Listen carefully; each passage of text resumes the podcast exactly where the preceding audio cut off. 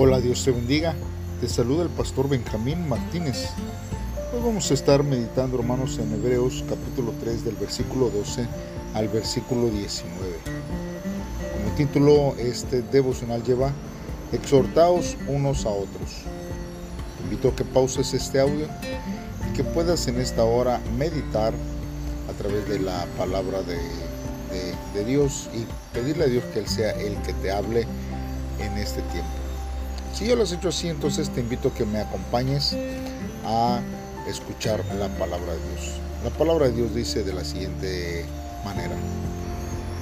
Tengan cuidado, hermanos, de que ninguno de ustedes esconda la maldad ni la falta de fe como para darle la espalda al Dios viviente.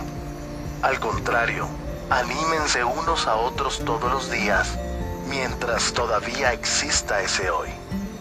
Ayúdense para evitar que el pecado engañe a alguno de ustedes y lo vuelva tan terco que le impida cambiar. Tenemos el privilegio de compartir todo lo que Cristo tiene, pero si es que seguimos firmes hasta el final, con la misma confianza que teníamos al principio. Les repito, Si escuchan hoy la voz de Dios, no se opongan como antes, cuando se rebelaron contra Él.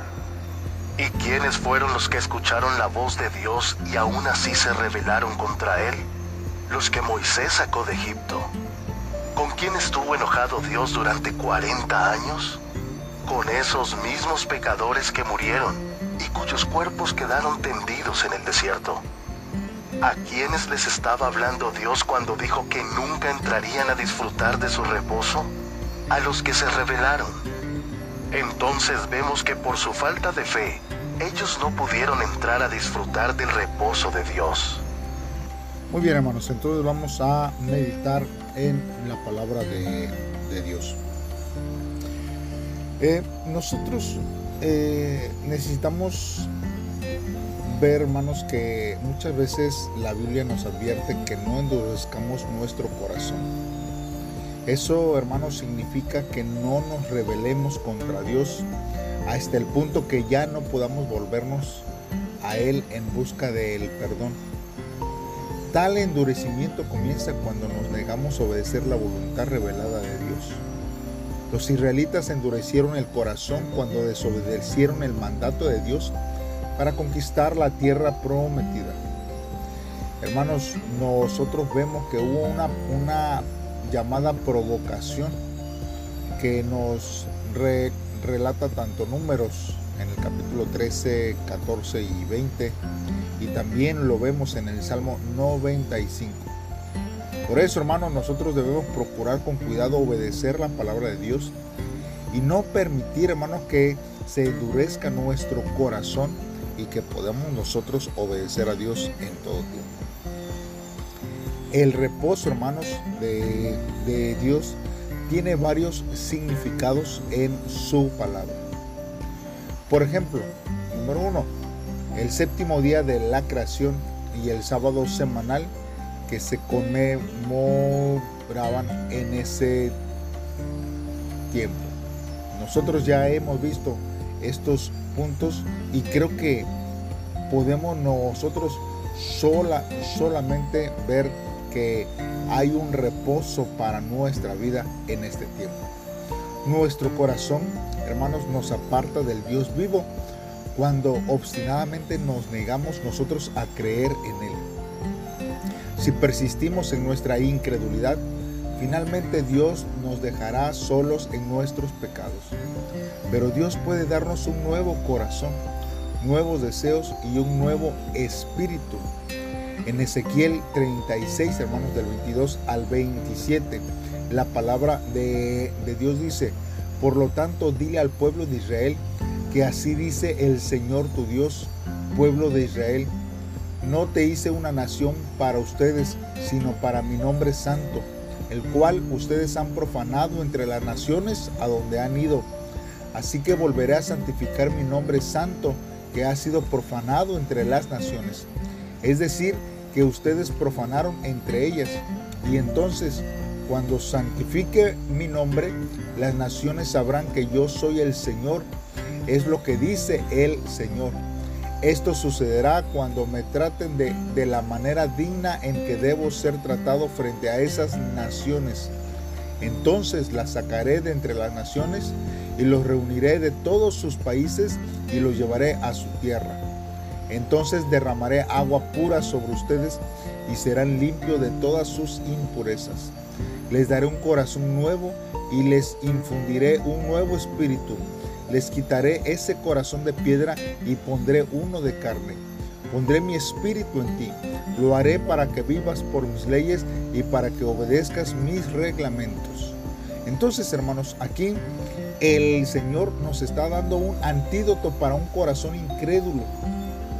Porque un corazón incrédulo, hermanos, es algo que a Dios no le agrada, hermanos. Eh, y esto, hermanos, eh, es hablar cada día acerca de nuestra fe mutua. Hermanos, necesitamos ser conscientes del engaño del, el pecado, hermanos. Eh, porque el pecado atrae, pero también destruye. Y debemos de animarnos los unos de los otros con amor e interés siempre en todo tiempo. Los israelitas tuvieron problemas para poder entrar en la tierra prometida porque dejaron de, de confiar en Dios. No creyeron que Dios podía ayudarles a vencer a los gigantes de la tierra. Por esa razón, Dios los envió al desierto, donde anduvieron errantes durante 40 años. Una alternativa desdichada para el don maravilloso que Él había planeado para ellos. La pérdida de confianza en Dios siempre, hermanos, nos priva de recibir lo mejor de nuestra parte. Necesitamos nosotros confiar y aferrarnos a Dios en todo tiempo. ¿Quién mejor que Dios, hermanos, es el que conoce nuestras vidas? ¿Quién mejor que Dios sabe lo que necesitamos? Por eso nosotros tenemos que acercarnos a Él, confiar en Él y Dios obrará de una manera especial en nuestras vidas. Así que, hermano, necesitamos nosotros creer y obedecer la palabra de Dios en todo tiempo. Porque a pesar, hermanos, del deseo de Dios de guiar al pueblo de Israel hacia Canaán y bendecirlos, mire, ellos le desobedecieron y la tierra prometida se convirtió en la tierra de sufrimiento cada época, hermanos, cada situación, hermanos, de la Biblia tiene un mensaje de Dios aplicable por igual a todas las circunstancias. Y es que la desobediencia transforma la bendición de Dios en maldición y nos lleva hacia una vida de abandono por Él. Nuestra esencia es desobedecer a Dios, ya que nuestra naturaleza es criticar, es juzgar, es imponer nuestro estándar y pensar primero en nosotros mismos. Por eso nosotros debemos, hermanos, someternos, hermanos, toda nuestra razón y todo nuestro conocimiento a la palabra de Dios. Hasta ahora vivimos evaluando el trabajo y la gente con nuestro estándar llamado yo. Sin embargo, hermanos, a través de la prueba y el error, comprendemos que no podemos hacer las cosas por nuestra propia cuenta y que lo mejor, hermanos, para nuestra vida es obedecer a su palabra. Hermanos, hemos aprendido y todo hombre que ha obedecido a Dios ha aprendido, hermanos, a obedecerle en vez de tratar de insistir con nuestros propios valores, a pesar de que no lo podamos comprender por completo. Siempre vamos a experimentar algo que no tiene precio. Incluso en este mismo instante, Dios nos pregunta y nos habla a nuestra vida. ¿Puedes obedecer a mi palabra en cualquier situación? Así cuando nos postremos ante Él con todo nuestro ser, restauraremos la influencia sagrada que habíamos perdido y se revelará la justicia, el gozo y la paz de Dios que obra a través de nuestras vidas. Aquellas que nos permitirán ver el fruto del Espíritu Santo siempre, hermanos, estará obrando hacia nuestra vida.